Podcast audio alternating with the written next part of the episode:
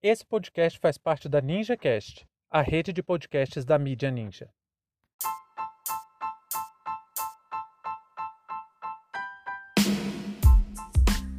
Reflexões sobre a resistência dos povos indígenas. Sejam bem-vindos e bem-vindas ao seu pontão informativo com análise e opiniões a partir de uma perspectiva histórica.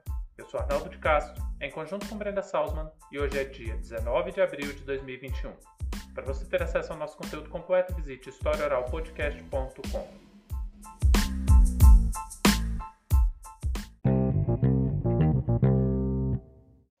O dia 19 de abril faz parte do calendário oficial de datas comemorativas no Brasil.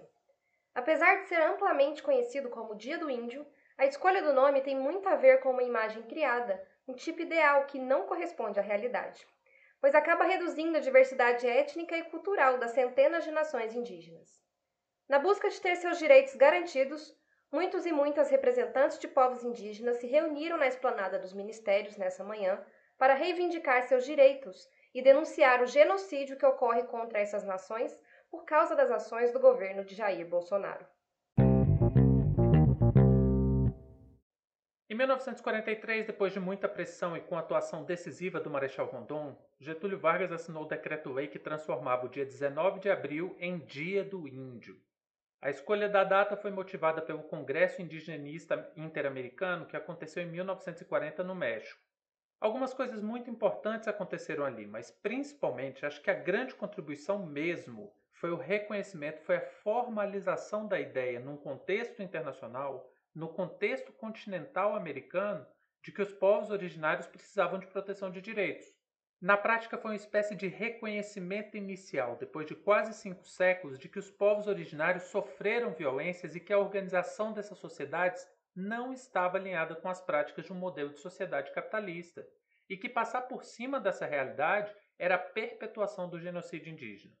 É claro que sim, todo o contexto desse congresso em 1940 era extremamente etnocêntrico. Pra vocês terem uma ideia, diversas nações indígenas boicotaram inicialmente o evento exatamente por medo de que o homem branco não desse voz, que não ouvisse os povos originários. Você vê, um dos maiores problemas enfrentados pelos povos indígenas é exatamente o não reconhecimento de sua identidade cultural. Aí Getúlio Vargas sancionou uma lei colocando toda a riqueza de uma diversidade étnica indiscutível como um bloco único, como se fosse tudo a mesma coisa, o índio. O que Getúlio Vargas fez foi a institucionalização do Macunaíma como a figura por excelência de um indígena. Na melhor das hipóteses, foi a institucionalização do Guarani, mas mesmo com as diferenças em seus olhares, tanto Mário de Andrade quanto José de Alencar se encontram em um ponto. Não estão falando de indígenas, e sim de uma imagem, um tipo ideal construído pela branquitude para classificar o que é e o que não é indígena de acordo com a sua própria visão de mundo, ignorando toda a cosmovisão de cada nação e suprimindo até mesmo a condição histórica de cada um deles. Gente, esse pensamento é datado, isso tem que ser superado. O Yanomami não é nem de longe a sátira de Mário de Andrade, nem o mito de José de Alencar. Nós temos hoje pelo menos 305 povos diferentes, com quase 300 línguas diferentes. Aí no dia 19 de abril, a maioria acha que fazer um cocá, cantar música da Xuxa e pintar a cara é fazer alguma reflexão sobre o tema. O tal do Dia do Índio tem que ser um momento de luta e enfrentamento, até mesmo do ponto de vista que parece mais simples. Ou seja, a gente tem que questionar até mesmo seu nome. Não existe índio, não existe dia do índio. E eu vou bater na tecla mais uma vez. Não é apenas uma palavra. Toda palavra é carregada de sentido. E quando usamos índio para nos referirmos a esses diversos povos, não estamos falando de seres humanos com suas culturas, especificidades, realidades, etc. Quando a gente usa o termo índio, a gente está falando de uma ideia criada, e essa ideia criada é de um suposto ser sem autonomia que precisa ser salvo pelo Ocidente branco. É a mesma visão colonizadora que se estende até hoje. O Macunaíma, de Mário de Andrade, é o mesmo índio a ser salvo por Bartolomeu de las Casas no século XVI. Não é por acaso que desse tipo de visão nasce o Serviço de Proteção ao Índio. Essa mesma agência, para vocês verem, foi acusada de utilizar indígenas até mesmo como escravizados na década de 1960. Não estou falando do século XVI, estou falando do século XX. Quem quiser saber mais sobre isso, é fácil achar o relatório Figueiredo, que denunciava diversas atrocidades contra indígenas com apoio sistemático da SPI e outros órgãos do Estado. E claro, a maior disputa travada foi sobre os usos da terra. De um lado, nações que lutam pelo direito de manter seu território e assim preservar suas culturas e seu estilo de vida, de outro, os interesses de uma sociedade que não respeita o meio ambiente e que tem a floresta como fonte de extração de recursos para alimentar a ganância e os lucros. Davi Copenau Yanomami sempre se refere a essa sociedade como o povo da mercadoria.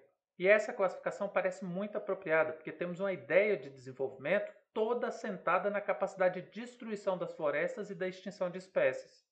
Agora, mais uma vez, a insensatez do povo da mercadoria se mostrou insuficiente para responder às questões urgentes e, novamente, os povos indígenas são drasticamente afetados. A pandemia da Covid-19 escancarou as falhas de um sistema que não consegue ter sobrevida a não ser ignorando o sofrimento e a morte em nome de uma premissa furada, usando a lógica de que o Brasil não pode parar por causa de algumas mortes, o governo intensificou a proliferação do vírus e trabalha dia e noite ignorando o custo de vidas que isso resultou. E é nesse contexto que a esplanada dos ministérios foi tomada por faixas e atos na tentativa de dar voz aos povos que estão sendo massacrados pela política de Bolsonaro. Porque a pandemia não apenas está tirando a vida de milhares de indígenas, mas também colocando em risco práticas culturais ancestrais, o que está em risco é a própria existência dessas nações. E não, isso não é um acaso ou uma fatalidade, é um projeto. Tanto que duas coisas estão assustando hoje Bolsonaro: internamente, a CPI da Covid, e externamente, as denúncias de, de genocídio levadas ao Tribunal Internacional Penal de Haia. E adivinha genocídio contra quem? Exatamente contra os povos indígenas. A denúncia é de 2019 e, é claro, Bolsonaro com certeza não criou o coronavírus mas talvez seja o único líder mundial que está deliberadamente usando o vírus como forma de extermínio. E isso é ainda pior para as nações indígenas. Para as nações indígenas, a mortalidade provocada pelo governo com a pandemia foi intensificada, mas o processo já estava acontecendo antes. Aí, nesse sentido, a pandemia foi a arma que faltava para o Bolsonaro promover a invasão das terras indígenas, incentivar o desmatamento, o garimpo e o extermínio das práticas culturais de povos que estavam aqui antes da invasão dos europeus.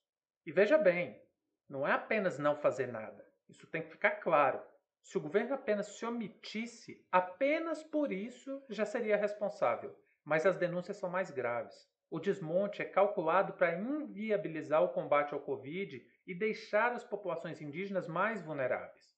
Vocês terem uma ideia, Bolsonaro vetou um projeto de lei que buscava garantir água potável para as comunidades indígenas. É disso que nós estamos falando, gente. De povos que sempre preservaram o meio ambiente. Aliás, a ONU acabou de reconhecer que os maiores protetores das florestas são os povos indígenas.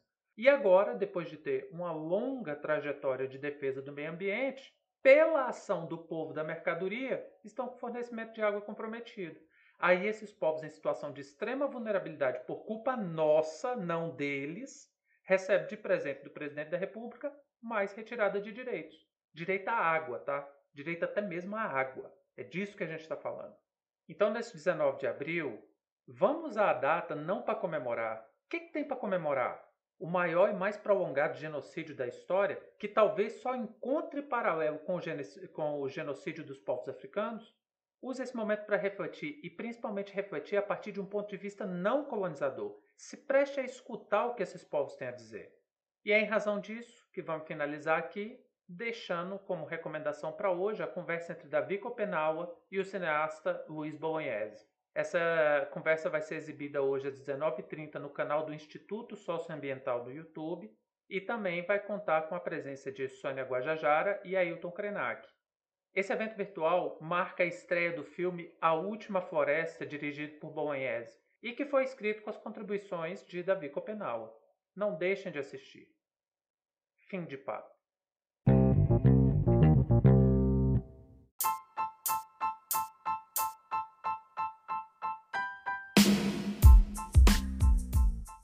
Entre tantos fatos que nos cercam e com a velocidade de informações a que estamos submetidos, essa foi nossa escolha para o destaque de hoje. Se você quiser participar do nosso financiamento coletivo, acesse catarse.me/história. Muito obrigado a você por prestigiar nosso trabalho e até a próxima.